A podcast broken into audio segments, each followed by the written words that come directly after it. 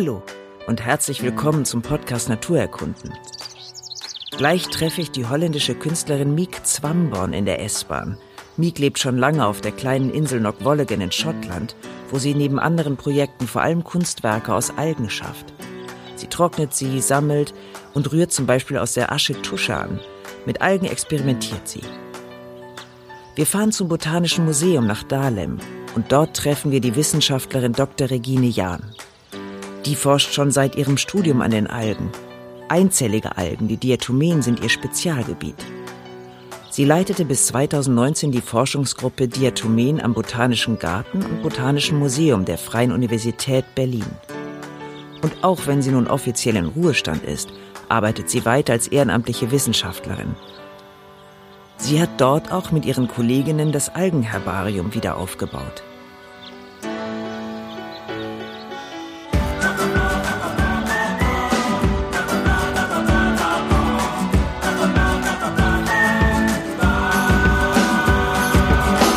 Sie haben sich ja beide auf die Alge gestürzt. Ja, ja. Ich habe Biologie studiert. Ich war in den USA, habe dort ähm, Meeresbiologie-Kurs angeboten bekommen und fand das toll mit Tauchen in Florida. War irgendwie, das war mein Traum. Mhm. Und dann musste ich ein Referat halten und die ganzen Männer in der Gruppe haben sich alle Tiere ausgesucht. Und dann blieben für mich nur die Algen übrig. Und fand dann im College eine Japanerin, mir sagte, natürlich essen wir die. Möchtest du mal essen? Dann habe ich bei ihr das erste Mal Nori gekostet. Und, äh, und ich habe immer gesagt, meine Liebe zu den Algen ging über, durch den Magen. Meine Wissenschaft habe ich dann gemacht mit Diatomen, also den Einzellern, mhm. die man immer nur als Putzmittel oder so kennt und nicht, so, nicht wirklich zum Essen. Mhm. Du bist zu den Algen gekommen durch eine Begegnung am Strand, oder? Genau, das war in Schottland vor einigen Jahren.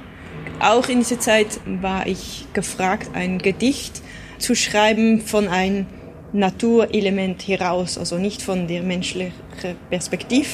Und dann habe ich auch, weil ich so getroffen war durch diesen Anblick in der Bucht von einer gestrandeten Alge, habe ich probiert, mich vorzustellen als ein Algenwald oder ein da hat es dann mit angefangen und habe ich das Gefühl gehabt, da ist etwas hinein, was mir helfen kann oder was sehr interessant wird im Bereich vom Schreiben und Zeichnen.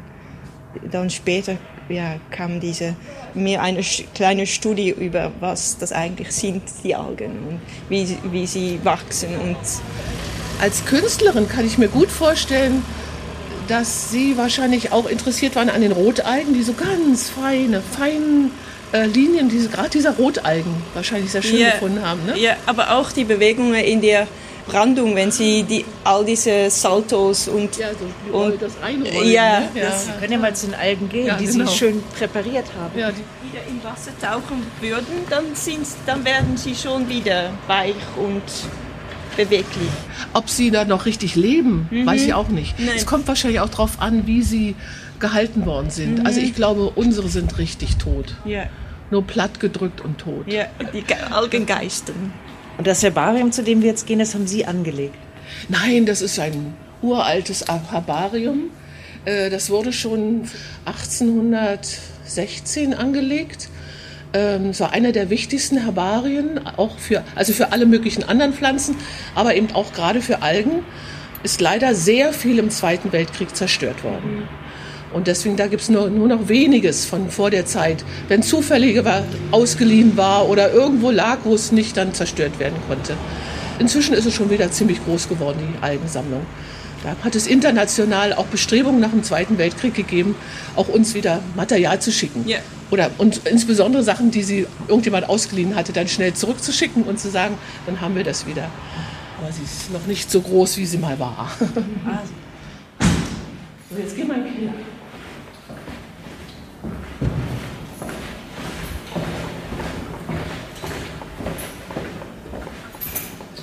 Das sind Bunker, die extra gebaut wurden, um die halt zu schützen ja. vor Angriffen. Ende der, 80, Ende der 80er wurde dieser Bunker gebaut, damit die Sammlungen einen Brand überleben können. Früher hatte man die Sachen ganz anders aufbewahrt und seit dem Aufbau macht man das in solchen Fahrschrankanlagen. Hier sind die Cyanophyzen oder auch Blaualgen oder heute Cyanobakterien. Was heißt heute? Wurde die jetzt erst als Bakterium erkannt? Ja, das, die haben keinen Zellkern. Und ähm, da ich definiere Ihnen gleich nochmal die Algen, damit Sie verstehen, was Algen sind. Dann gibt es hier die Rhodophyzen, also die Rotalgen. Dann kommen die Phaeophyzen, die braunen Algen. Dann die Chlorophyzen, die grünen Algen. Und dann kommen hier die Charophyzen, das sind so Armleuchteralgen. Schon mal gesehen, was die meisten Leute dann denken, es sind höhere Pflanzen und keine Algen. Mhm.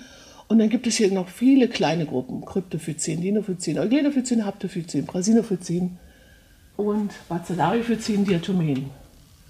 Und hier ist unsere große Reference Library Diatoms, die wir gerade aufbauen oder vor, Jahr, vor zehn Jahren ungefähr angefangen haben aufzubauen. Bekommen Sie die geschickt oder? Das sind unsere eigenen Produktionen. Erst einmal würde ich gerne was zur Definition der Algen sagen. Ja, bitte. Was macht die Alge zur Alge? Der Begriff Algen ist ein Sammelbegriff für alle Organismen, die Photosynthese machen, aber nicht höhere Pflanzen, Gefäßpflanzen, Farne und Moose sind. Und deswegen ist es ein ganz buntes Sammelsurium. Die meisten sind überhaupt nicht miteinander verwandt. Daher die Vielfalt. Daher die Vielfalt. Formen, und, Größen. Und auch die Abstammungsvielfalt. Ne, die Pflanzen sind ja recht Mosefarner. Pflanzen, höhere Pflanzen sind ziemlich eine Linie, eine gute eine Linie. Einige von den grünen Algen passen da auch mit rein. Die sind sozusagen die Anfänge davon. Und alle anderen gehören ganz woanders hin. Die sind mit ganz anderen Sachen verwandt. Das berühmte Pflanzen oder Tiere gibt es nicht mehr. Wir haben mindestens nicht zwei von diesen Gruppen, sondern mindestens fünf. Und die Algen kommen überall vor. Immer jeweils, wenn sie Chloroplasten haben, also Photosynthese machen können, dann werden sie Algen genannt. Also Tiere und Pflanzen, aber es gibt dann noch. Ich habe extra ein Bild weitere. mitgebracht, aber wie können wir ein Bild darstellen? Weil ich wusste, dass die Frage nicht zu verstehen ist. Ja, für einen Laien ist es. Ist es sehr, sehr schwierig. Das ist noch ein altes Bild. Es gibt inzwischen noch ein bisschen genaueres Bild. Aber wie Sie sehen, also das sind die Tiere. Das ist jetzt eine blaue. Die blaue Bubble. Die blaue Bubble. Die auch schon in zwei geteilt ist. Aber wenigstens da unten ist man der Meinung, die gehören zusammen. Aber was Sie da sehen, ist das da. Die Pilze sind bei den. Die sitzen mit im dem Babbe. Dann hier oben sind die, die Pflanzen, sitzen hier, die echten Pflanzen. Landpflanzen, die Charophyzen, also Armleuchteralgen, die Chlorophyzen, die Rotalgen und die Glaukophyzen. Und alles, was hier so ein dunkel unterlegt ist, es sind alles Dinge, die Chloroplasten haben. Dann gibt es hier die Chromalveolaten, die werden inzwischen auch schon in zwei geteilt. Aber das Wichtigste ist, da stecken die Braunalgen, da stecken die Diatomen gleich als Schwestergruppe interessanterweise und dann noch ein paar andere, Kryptophyzen und Dinoflagellaten. Und dann gibt es diese Gruppe hier, die Euglenen-Verwandten. Da ist nur eine einzige Gruppe mit Chloroplasten. Die Resten haben gar keine. Dann sagen die Leute, es sind Protisten. Und das gleiche mit dieser Gruppe, Rizaria. Und das Interessante ist eben der Punkt, das sind nur die mit Kern. Es fehlen uns die noch die Bakterien und die Archibakterien. Wenn Sie forschen, ähm, machen Sie das anhand des Verhaltens der Alge fest oder anhand ihrer Reaktionen auf etwas? Nee, wir forschen eigentlich vor allem morphologisch, taxonomisch-morphologisch. Wir haben inzwischen auch die ähm, molekularen Daten, also genetische Daten dazu. Das hilft uns manchmal, die Morphologie etwas äh, besser zu, zu konkretisieren. Manchmal weiß man nicht, ob die Morphologie sozusagen unterschiedlich entstanden ist oder ob die voneinander abstammen. Da hilft uns die genetischen Daten, ob die wirklich aus einer Linie kommen oder aus zwei verschiedenen Linien kommen. Und züchten Sie hier dann auch? Wir machen Diatomen. Wir machen, das zeige ich Ihnen gerne nachher oben im Labor. Wir züchten auch Diatomen, weil Einzelzellen und da die molekularen Daten herauszubekommen, das geht besser, wenn man eine Kultur hat. Das ist sonst hochkompliziert. Gibt es noch auch noch sehr alte Kulturen hier, die schon jahrelang hier ja, wir sind traditionell kein Kultureninstitut. Es gibt so Kulturinstitute, meine große Hochachtung, dass die das über die Jahrzehnte, ja, teilweise Jahrhundertjahre mhm. geschafft haben, die alten Kulturen zu halten. Aber es ist sehr, sehr aufwendig. Ja. Aber diese Algen sind ja jetzt die weder schlafend, die sind alle tot. Die sind, alle tot. die sind getrocknet auch. Ja, genau. Und wenn Sie jetzt so eine Alge gesammelt haben, wie gehen Sie dann vor, um sie hier so zu präparieren? Na, jetzt kommt es ein bisschen darauf an, ob wir über Makroalgen sprechen, also große Algen. die man am Strand findet, meistens marin. Es gibt ein paar Süßwasser-Makroalgen auch, aber meistens sind die marin. Oder ob man Mikroalgen macht, was mein Forschungsgebiet ist. Aber wir können uns gerne anschauen, wie wir hier vorgehen mit den Makroalgen. Das ist besser zu sehen. Mikroalgen kann ich Ihnen nichts. Mikroskop. Kann ich ihm so schlecht zeigen. Ja. genau. Wir können ja mal hier gucken. Hier liegt was an Batrachospermum rum. Zum Beispiel hier. Das sieht ja wunderschön aus. Äh, übrigens ist das eine Süßwasseralge. Das ist Herbarium Flora Austro-Hungarica. Kerner. Nummer 318. Hm. Austro-Hungarica sagt mir, das müsste 18, Ende der 1800 irgendwas gewesen sein. Batrachospermum fluitans. Ah, von Herrn Kerner. Dann wäre es, also Fluitans A. Kerner könnte bedeuten, dass es der Typus ist. Die erst beschriebene Alge ist immer ein Typus und die muss immer hinterlegt werden. Mhm. Und die kriegt immer eine rote Richtig. Darauf. Die ist im Wasser, das sieht man hier nur überhaupt nicht. Die, die Batrachosperma ist im Wasser so knubbelig. Die wird auch oft Froschleichalge genannt, weil die sich so knubbelig im Süßwasser anfasst. Aha, aber hier ist sie ganz ausgebreitet. Ja, die ist platt in der Mitte, genau. das so härte genau. Teilen sind, nicht so ja, weiche genau, Teilen. Genau. Und die wird dann auseinandergezogen, der Knubbel, ja, solange genau. sie feucht ist. Also hier würde ich sagen, ist nicht besonders hübsch gemacht worden. Da wollte einer schnell sein. Das sind aber jetzt alles Süßwasser. Wollen wir mal irgendwas Meerwasser angucken? Delaceria, eine Rotalge. Das war so mein Einstieg in die Schönheit. Und hier sanguinär ja. heißt auch, dass es rot ist. Vom Blut. Blutrot. Aber das ist der Artname, ne? Mhm. Also mögen Sie, es ein bisschen, mögen Sie es ein bisschen erklären? Mm, ich kann versuchen, das jetzt zu beschreiben. Das sieht sehr zierlich aus.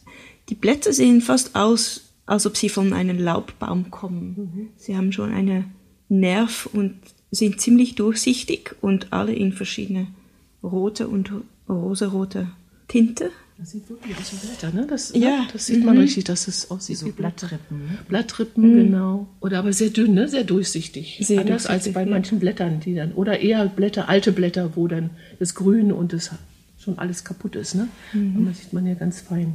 Und diese Alge produziert Sauerstoff also im alle, Wasser? Alle Organismen mit Chlorophyll, mit Chloroplasten produzieren Sauerstoff. Also das ist das Tolle bei den Algen und deswegen finde ich die einfach fantastisch. Sie produzieren Sauerstoff und sie sind selbst auch Primärproduzenten für die Nahrungskette. Ne? Also es leben ja ganz viele Tiere von Algen. Mhm. Von den Einzellern ist klar, ne, im Plankton, die Einzeller im Plankton sind die Nahrungsgrundlage für den gesamten Stoffkreislauf des Wassers. Mhm. Und was den Sauerstoff angeht, finde ich, das Tollste an der ganzen Geschichte ist, die ersten, die Sauerstoff produziert haben auf der Welt. Es gab hier vor drei Milliarden Jahren keinen Sauerstoff. 3,5 Milliarden Jahren haben die Blaualgen produziert, also die Cyanobakterien haben Sauerstoff produziert. Und der Überschuss an Sauerstoff, diese 21 Prozent, die wir jetzt haben, die wurden ursprünglich von den Blaualgen produziert. Sonst hätten wir gar keinen Sauerstoff, weil das war sozusagen Abfallprodukt. Ja, und daraufhin sozusagen haben sich die Tiere spezialisiert, den Sauerstoff eben zu verarbeiten. Heutzutage haben wir mal berechnet, oder es wurde berechnet, dass die Algen immer noch, und zwar alle Algen, nicht nur jetzt die Blaualgen, sondern alle Algen, die es gibt, immer noch die Hälfte des Sauerstoffs auf der Welt produzieren. Also gar nicht die Bäume und die Pflanzen. Die auch ganz wichtig, aber nur die Hälfte. Weil ich meine, das meiste des Globus ist Meer. Und da wird Sauerstoff produziert. Sie braucht ja Licht zur Photosynthese. In den Tiefen der Ozeane ist dann die Alge nicht zu finden? Ganz tief nicht, aber das ist anscheinend die Anpassung, die die haben. Die Rotalgen können relativ tief gehen. Nicht wahnsinnig tief, aber doch relativ tief. Ähm, ich kann jetzt keine Zahl nennen, wenn Sie das sagen, weil es ein bisschen auch darauf ankommt, wie, wie stark die, Sonne, die Sonneneinstrahlung ist. Ne? Im Äquator ist die Sonneneinstrahlung ja stärker als hier im Norden. Ähm, wie stark reflektiert wird, wie viel ähm, Plankton im Wasser ist. Das verhindert ja auch, dass Licht durchkommt. Aber wenn man an eine Zonierung denkt, dann ist oft, also sind die, die am tiefsten vorkommen, die Rotalgen liegt und die, ähm, ja, und die, da oben gibt es dann diese Braunalgen und da oben gibt es die Gegend von den Grünalgen. Ja, Oder die grünen das? Algen sind meistens oben, ja, Ja. genau. Also sie sind wirklich in Schichten, wechseln sich die Algen. Ja, also dann wiederum Porphyra, also da, no, was wir Nori essen, als Nori essen, gibt's ja in unseren Breiten auch, die wächst aber auch oben an der Brandungszone. Da ist anscheinend nicht das Licht wichtig, sondern die Brandungszone wichtig. Ne? Also es gibt ja immer unterschiedlich, worauf die Organismen reagieren. Das heißt, sie passen sich auch immer den Umständen an und Na, es sind immer andere Gruppen, die sich anpassen. Ne? Es ist immer ganz wichtig, dass, dass man nicht sagt, die Alge passt sich an. Es gibt keine die Alge. Es gibt eine wahnsinnige Algendiversität. Wir gehen von einer halben Million Arten aus. Also kann man gar nicht alle kennen.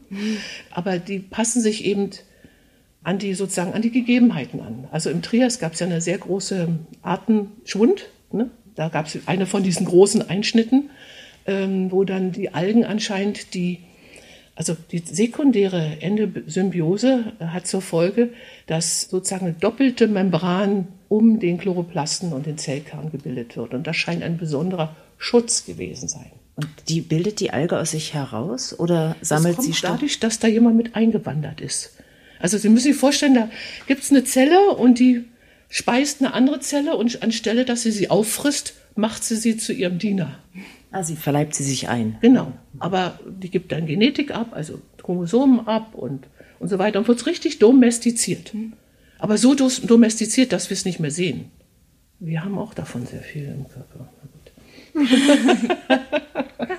Also immer, zu, immer äh, interessant, diese ganzen Endosymbiosen. Es ist wahnsinnig spannend. Ich glaube, Sie müssen noch einmal den Begriff erklären für unsere Laien. Äh, Symbiose sind ja, sind ja Organismen, die miteinander leben, wo beide was davon haben. Und Endosymbiose heißt innen drin, die Symbiose.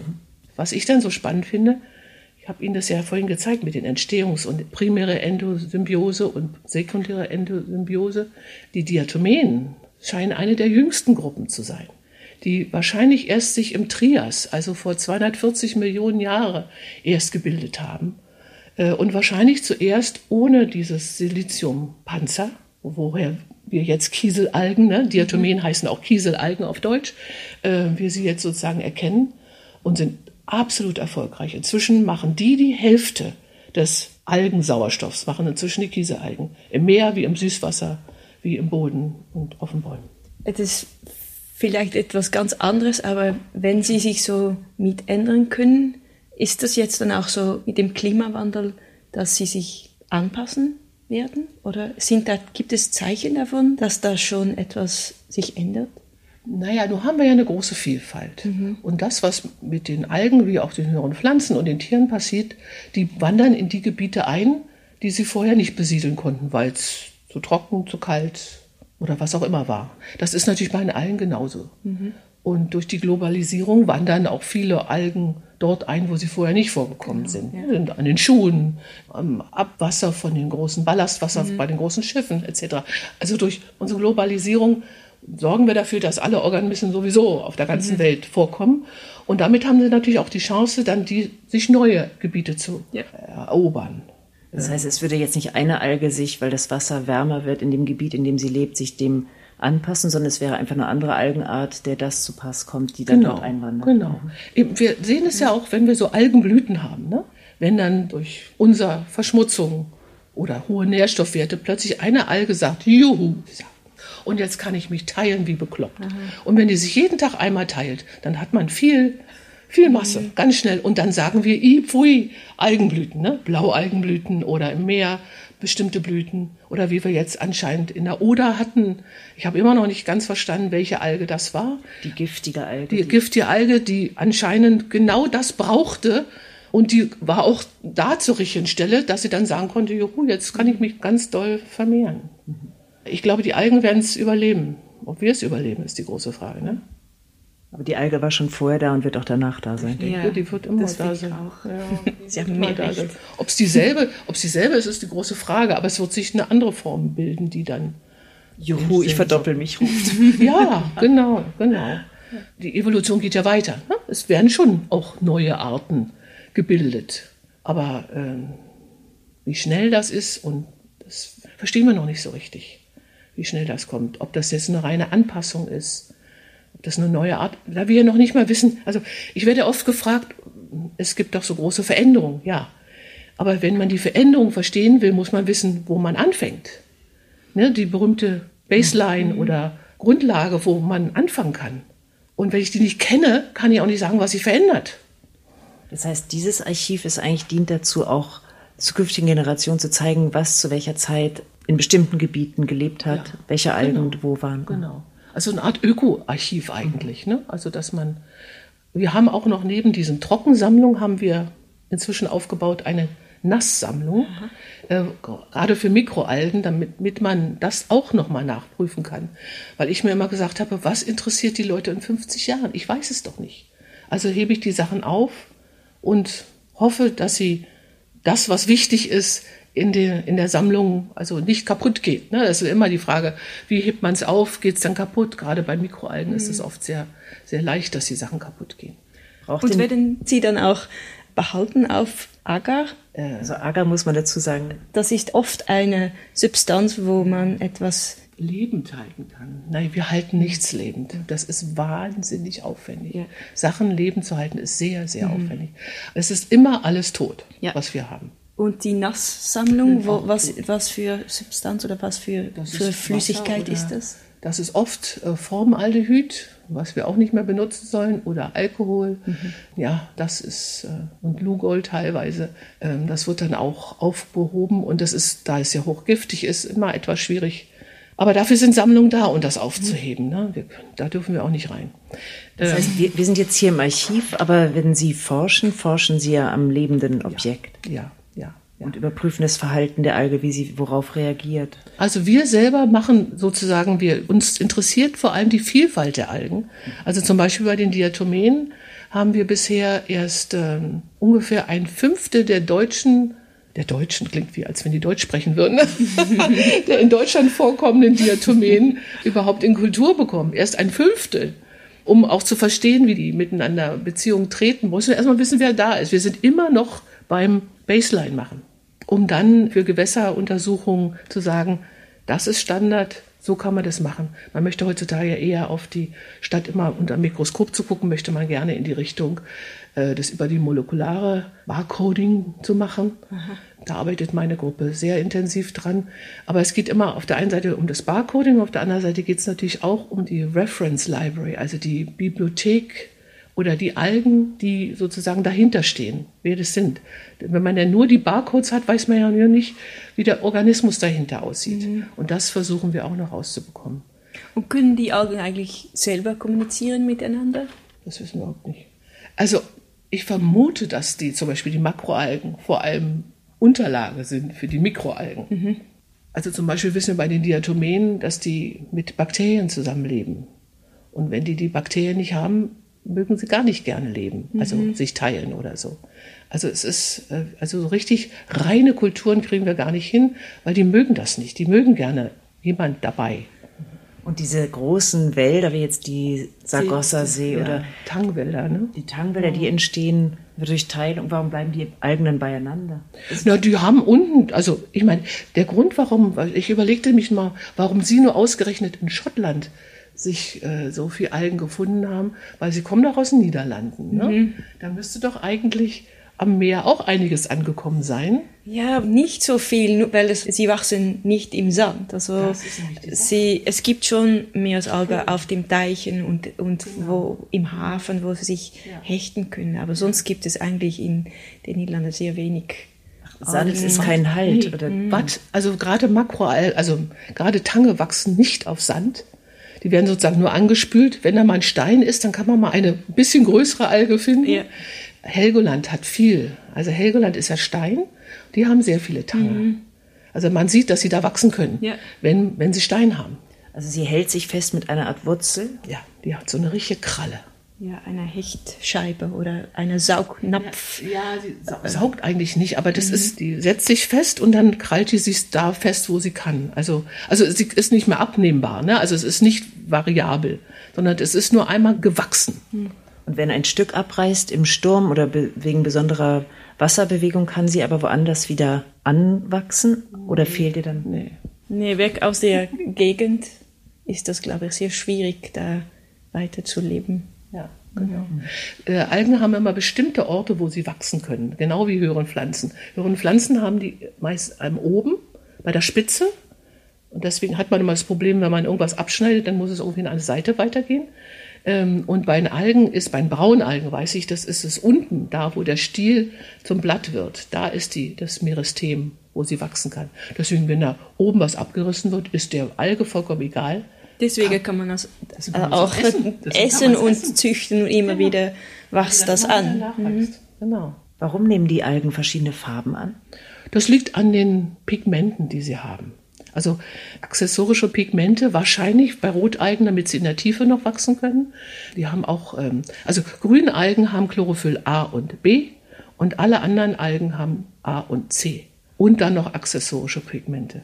Also Diatomen sind genauso wie Braunalgen olivgrün, so bräunlich. Jetzt haben Sie einen. Leichter. Und La, Das ist schrecklich, ne? dieser Name, das war ein, auch ein Forscher, Ja, genau. die ganz schöne Zeichnungen auch gemacht hat, glaube ich, wo er auch Wasser dazu gezeichnet hat. Es gibt eine schöne Zeichnung von einer äh, Fingertang und Mhm. die ist, weil das sehr, es ist so schwierig, um Wasser zu zeichnen. Und er hat das dann versucht. Mhm. Und Die das Alge sieht im, im wirklich Wasser selbst zu zeichnen. Mhm, und das sieht wirklich aus, als ob sie bewegt. Ja. Vom Namen her ist einfach so Gattungsname und jeder Name hat einen Autor. Und Lamoureux ist eben der Autor und ich wusste gar nicht, dass der gezeichnet hatte. Ich, Wissen ich, Sie, ich ja, glaube also schon, aber ich, genau. ich, ich werde das, kann mal sein, schicken, das das, sein, Bild. ja, genau. Also ich glaube, viele, gerade die ersten, äh, sind bestimmt über die Schönheit dazu gekommen ne? Und haben dann eher die künstlerische Seite, glaube ich, gesehen. Die Schönheit der Bewegung der Alge. Und auch, wie sie überhaupt aussieht. Ne? Mhm. Ja, und wie sie gebaut ja, weil dies ist schon toll. Ne? sind. Ja. Die eine fanden Sie jetzt hässlich, die haben Sie gleich wieder zugeklappt. Die hat die Farbe verloren, ne? Das passiert natürlich auch. Da ist keine Mhm. Farbe mehr. Da steht 1909. Das heißt, es gab schon zu allen Zeiten Algensammler, Algenpräparatoren. ja, ich glaube, das Sammeln und Essen von Algen ist so lang fast, wie es Leute gibt, denke ich.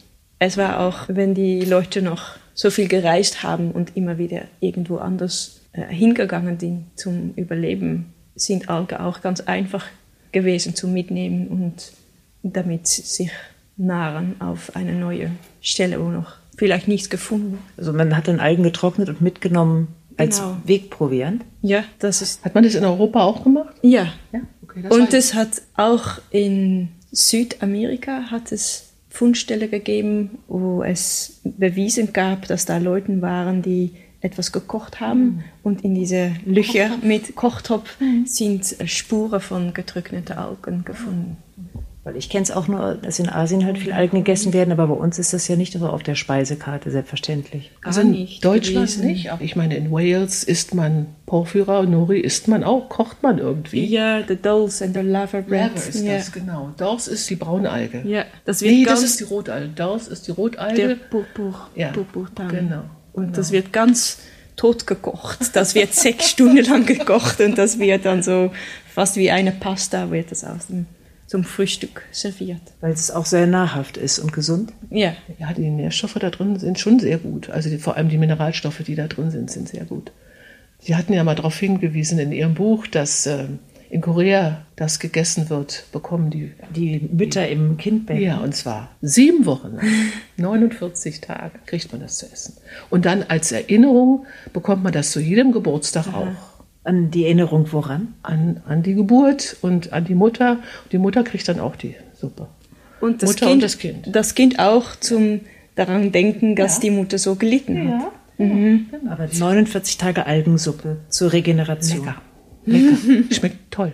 Und haben Sie hier bestimmte Rezepte, nach denen Sie das zubereiten? Ja, ich habe im Auto was, das zeige ich Ihnen nachher. Und wo kaufen Sie denn hier in Berlin verschiedene Algen?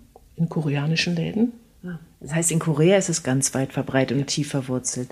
In Japan auch, aber in Europa hat es nicht Fuß gefasst.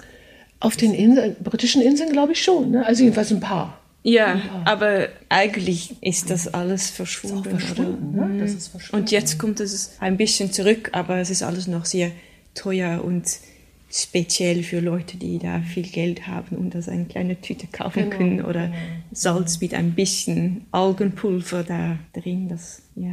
Und die Algenfarmen, da wurden aber Algen ja gezüchtet. Die werden immer noch gezüchtet, ja. Für, Fängt man wofür? jetzt, ach stimmt, das habe ich gerade von einer Kollegin gehört. Die ist in Schweden und züchtet gerade Grünalgen, Ulva. Zu welchem Zweck? Weiß ich im Augenblick gar nicht, weil so gut schmeckt, finde ich Ulva nicht, aber jedenfalls zu Nahrung. Aber ob das jetzt Menschen- oder Tiernahrung ist, weiß ich im Augenblick gar nicht. Das heißt, die Algen haben sie immer Eingang gefunden, zu medizinischen Zwecken verwendet zu werden? Sie werden zum Beispiel schon äh, vermeldet in das aller, allererste chinesische Medizinbuch als eine Medizin oder ein Heilmittel. Und es gibt ganz auch viel Kosmetika-Produkte, wo, wo sie hineinstecken. Der Jodwert ist ja immer sehr wichtig, ne? gerade bei Landbevölkerung. Die haben ja meistens so wenig Jod, das kriegt man entweder Fisch oder man isst gleich die Algen.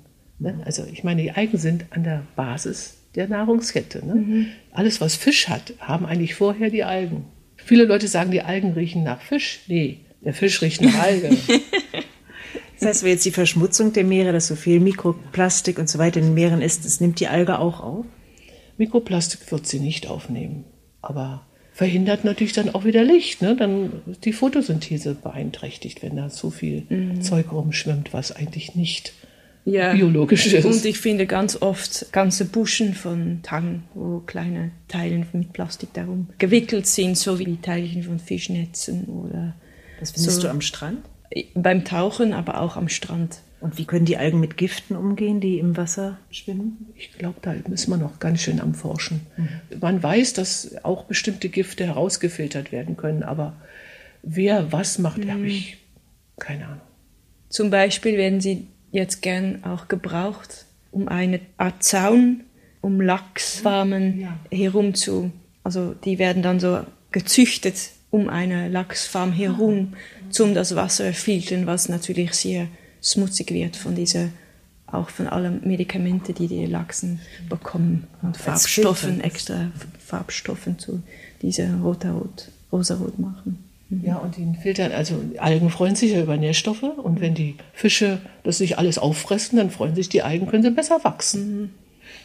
Gibt es in diese kleinen weißen Tüten dann die Diatomen? Ja. Wie werden die bewahrt? Ah, ne, die hat schon gearbeitet. Hier. Also, das ist der Objektträger. Also die und da sind nur noch die äh, Schalen drauf. Man sieht so einen, einen weißen Fleck. Ne?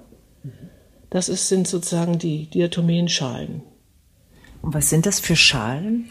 Die Kiesel, ich zeige Ihnen oben Bilder, weil sonst ist es etwas schwierig zu verstehen. Das sind Jetzt Kiesel. sehen wir so einen, Entschuldigung, dass ich unterbreche, so einen, so einen gelben Ja, ne? Fleck. Nee, Ja, geht? Ja. Also eigentlich sind es die, die durchsichtigen Sili- Siliziumschalen, die da außen drauf sind und die man sich anguckt und dann bestimmen kann unter Mikroskop. Und was man hier schon sieht, ist ein Ölfleck drauf, weil man am besten unter natürlich unterm Öl Immersion gucken kann. Also man braucht mindestens tausendfach Vergrößerung, sonst sieht man gar nichts. Ja. Da hat einer nicht ordentlich sauber gemacht. und das ist sozusagen der Rest von dem Zeug. Ist da unten ist so ein weißer Bodensatz. Ja. Und das können wir ganz gut gebrauchen, wenn wir elektronenmikroskopische Arbeit machen wollen. Ähm, Im Elektronenmikroskop sieht man natürlich noch viel, viel mehr. Und das zeige ich Ihnen aber oben, da kann ich Ihnen nur, also hier zu wenig erzählen. In der heutigen Zeit kann man viele Sachen auch nicht mehr im sehr guten Mikroskop sehen. Man kann dann wirklich nur nach einem Elektronenmikroskop sehen. Also früher hat man immer Exikaten gemacht. Ach, ich Was zeige heißt Ihnen das? Exikaten? getrocknetes. Exikaten ist einfach nur getrocknet.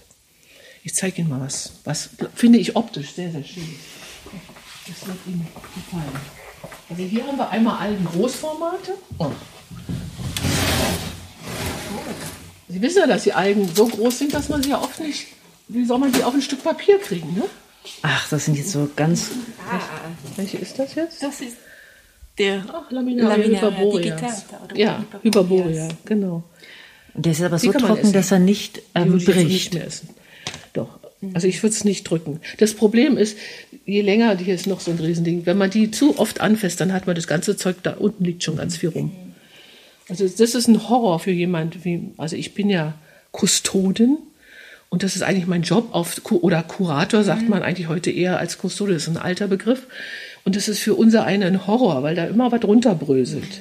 Aber man kann ja auch nicht das ganz zumachen, weil dann kommt man ja nicht mehr ran. Dann gibt es so kleine Kapseln, wo man dann, wenn was echt runtergebröselt ist, wieder das wieder reinsteckt und hofft, dass man das vielleicht nochmal gebrauchen kann. Und werden die im Liegen so getrocknet? Ja.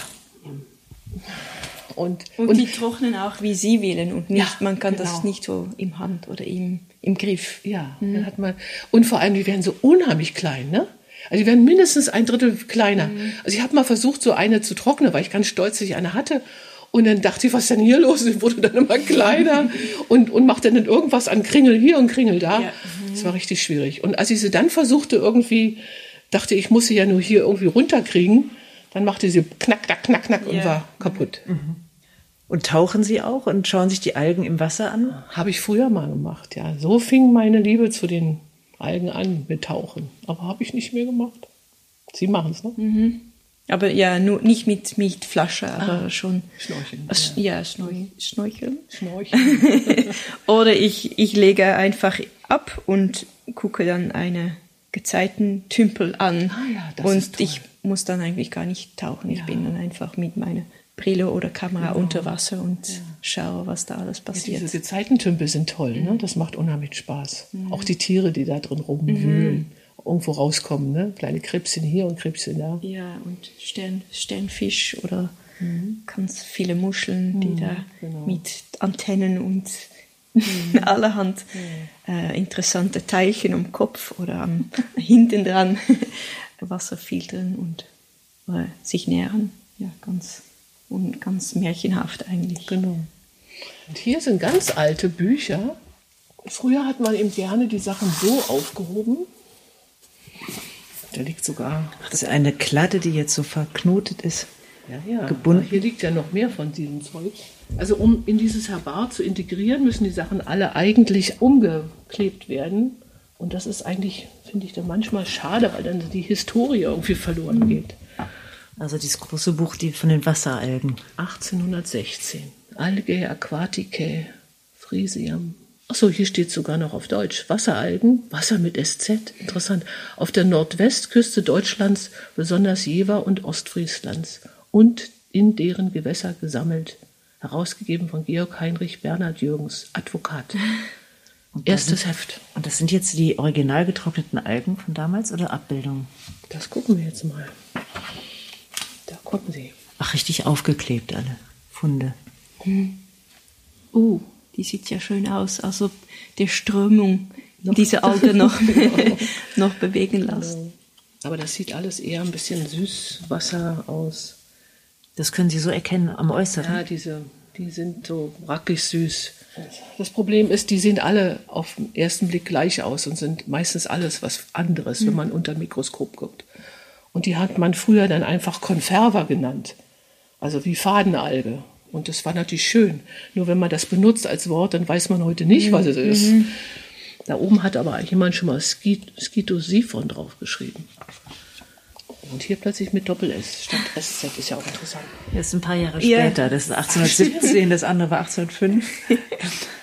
Auf die Seite geklebt mit kleinen Papierchen, kleinen, kleinen Streifchen Papier. Ja, das war üblich, dass man das früher so gemacht hat. Und das finde ich auch immer schön, wenn die Abdruck mhm. von dem Auge noch mhm. weiter auf dem Papier noch eine Spur okay. hinterlässt. Mhm.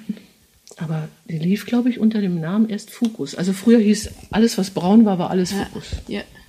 Deswegen ist es immer schwierig, wenn irgendwas Fukus heißt, dann weiß man eigentlich, wie bei der äh, nie, ob das jetzt Fukus wirklich war oder irgendwas anderes.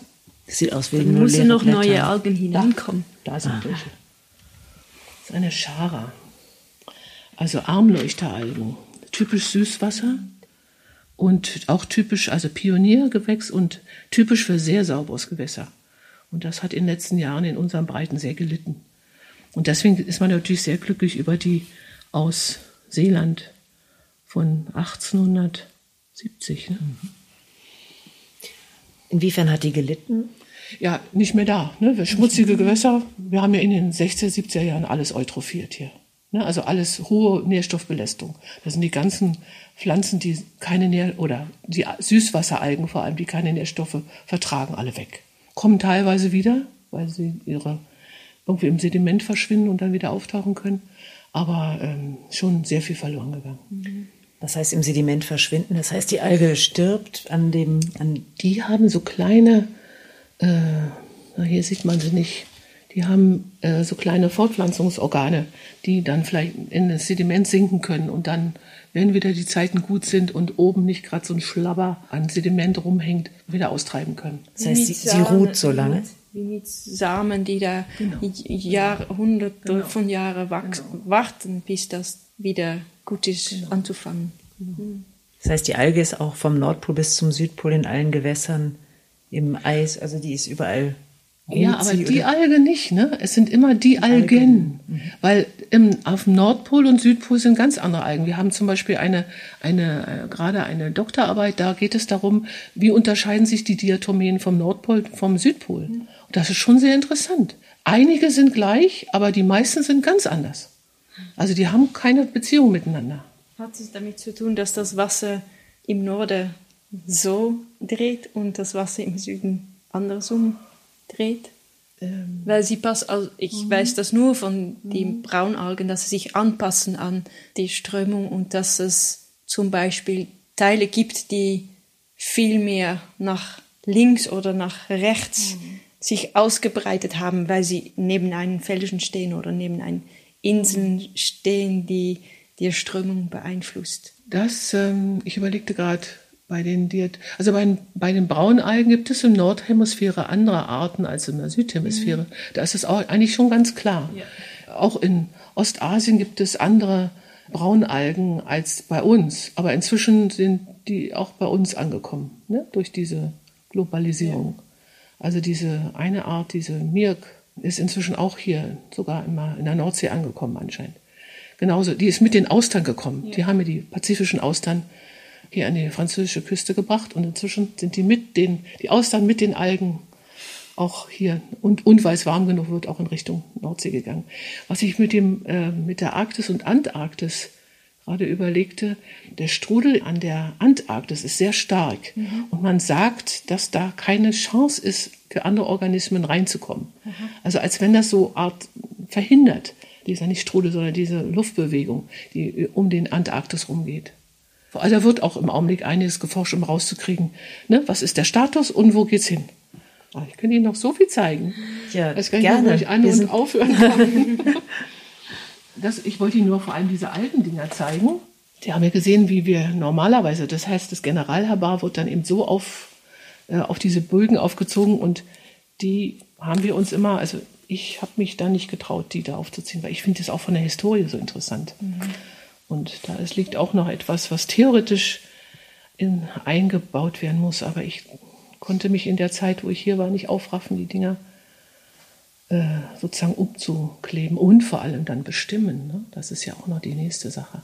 Und die alten Bestimmungen sind eben meistens nicht richtig. Und es hat auch wieder neue Namen gegeben inzwischen. So macht es noch komplizierter. Ja. Ist mal eine Braunalge, die sogar ganz hübsch aussieht.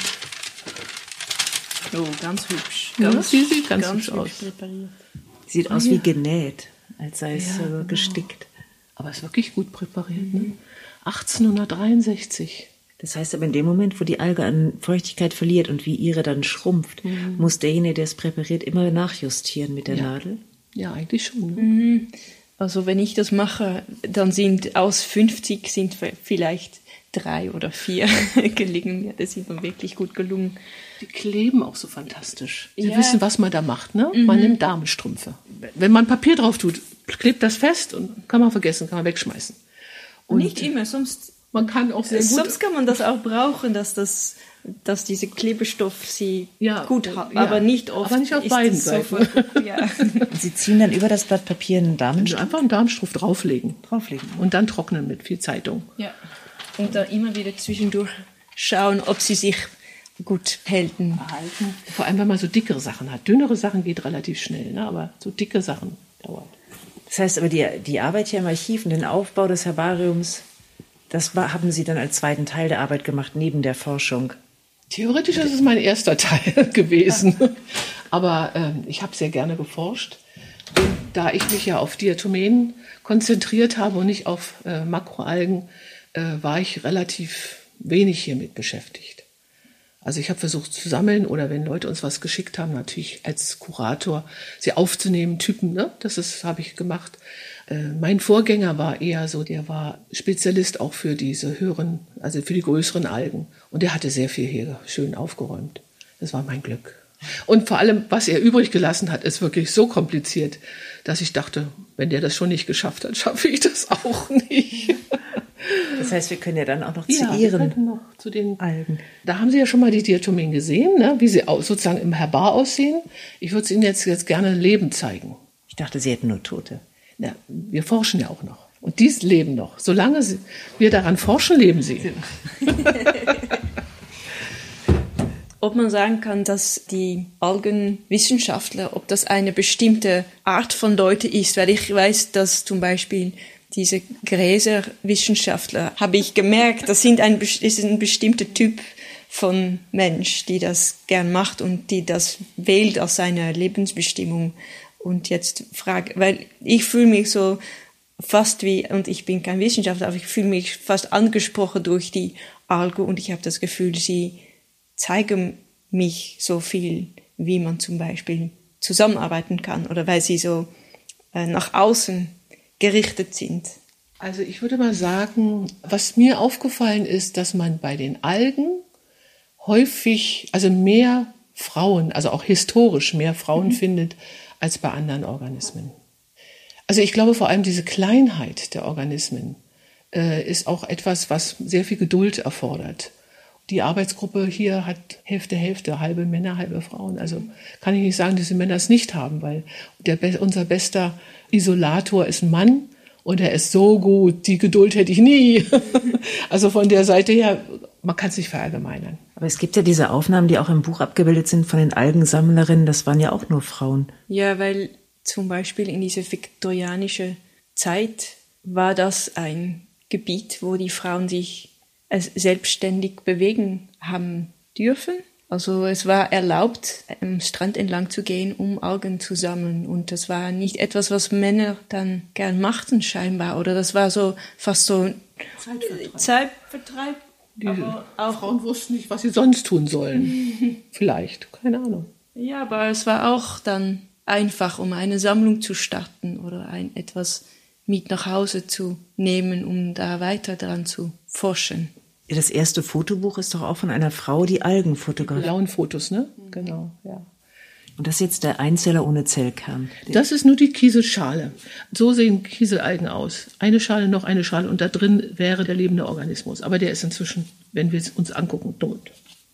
Wenn sie Sieht leben, eine Art wie Schatzkisten. So, ja, ne? ja genau. So genau. mit Deckel und Boden und dazwischen. Dass Sie das ganz toll finden mit Ihren künstlerischen Vorstellungen. Weil in welcher Größe kann ich mir die vorstellen? Zwischen 10 μ, also ein Hundertstel mhm. Millimeter bis ein Zehntel, äh, bis ungefähr ein halber Millimeter. Das sind dann die ganz großen. Und hier ist dieses Ding nochmal kompliziert. Also zehn Jahre später. So schnell geht es. Das ist der gleiche Mann, der das gemacht hat. Und das jetzt aber Grundlage von dieser Vorstellung gehen jetzt alle Wissenschaftler aus. Das ja, ist der Nenner. Das ist im Augenblick. Momentan. Ja, also ich bin sicher, da ist schon wieder was Neues, weil da kommt irgendeiner und macht irgendwas weiter. Aber das ist so im Augenblick das Neueste. 30 Mühe, das Ding ist, das ist einer von den großen. Und gebaut aus Protein oder woraus äh, besteht die Alge? Siliziumdioxid. Nur die Hülle, also Glas. Einfach Glas. Ja, wie Sand. Und das gibt es in Massen. Deswegen ist toll, dass sich irgendein Organismus das als stabile Hülle genommen hat. Mhm. Weil es ist ja da, Massen da ja. und schützt. Das ist das Elektronenmikroskop. Das mit der tausendfachen Vergrößerung. Ja, und wenn man zum Beispiel Pollen anguckt, kann der so aussehen und Kieselalgen, die hatten wir auch schon mal gesehen, können dann so aussehen. Was haben Sie über die Kieselalgen herausgefunden? Dass sie wunderschön sind. und so vielfältig. Juliane, hast ja. du gerade was Interessantes drunter? Ach, toll. Ja, gerne. Ich kann da gerne mitkommen. Ja. Äh, Elektronenmikroskop braucht etwas Weile. Oh, die ist aber hübsch.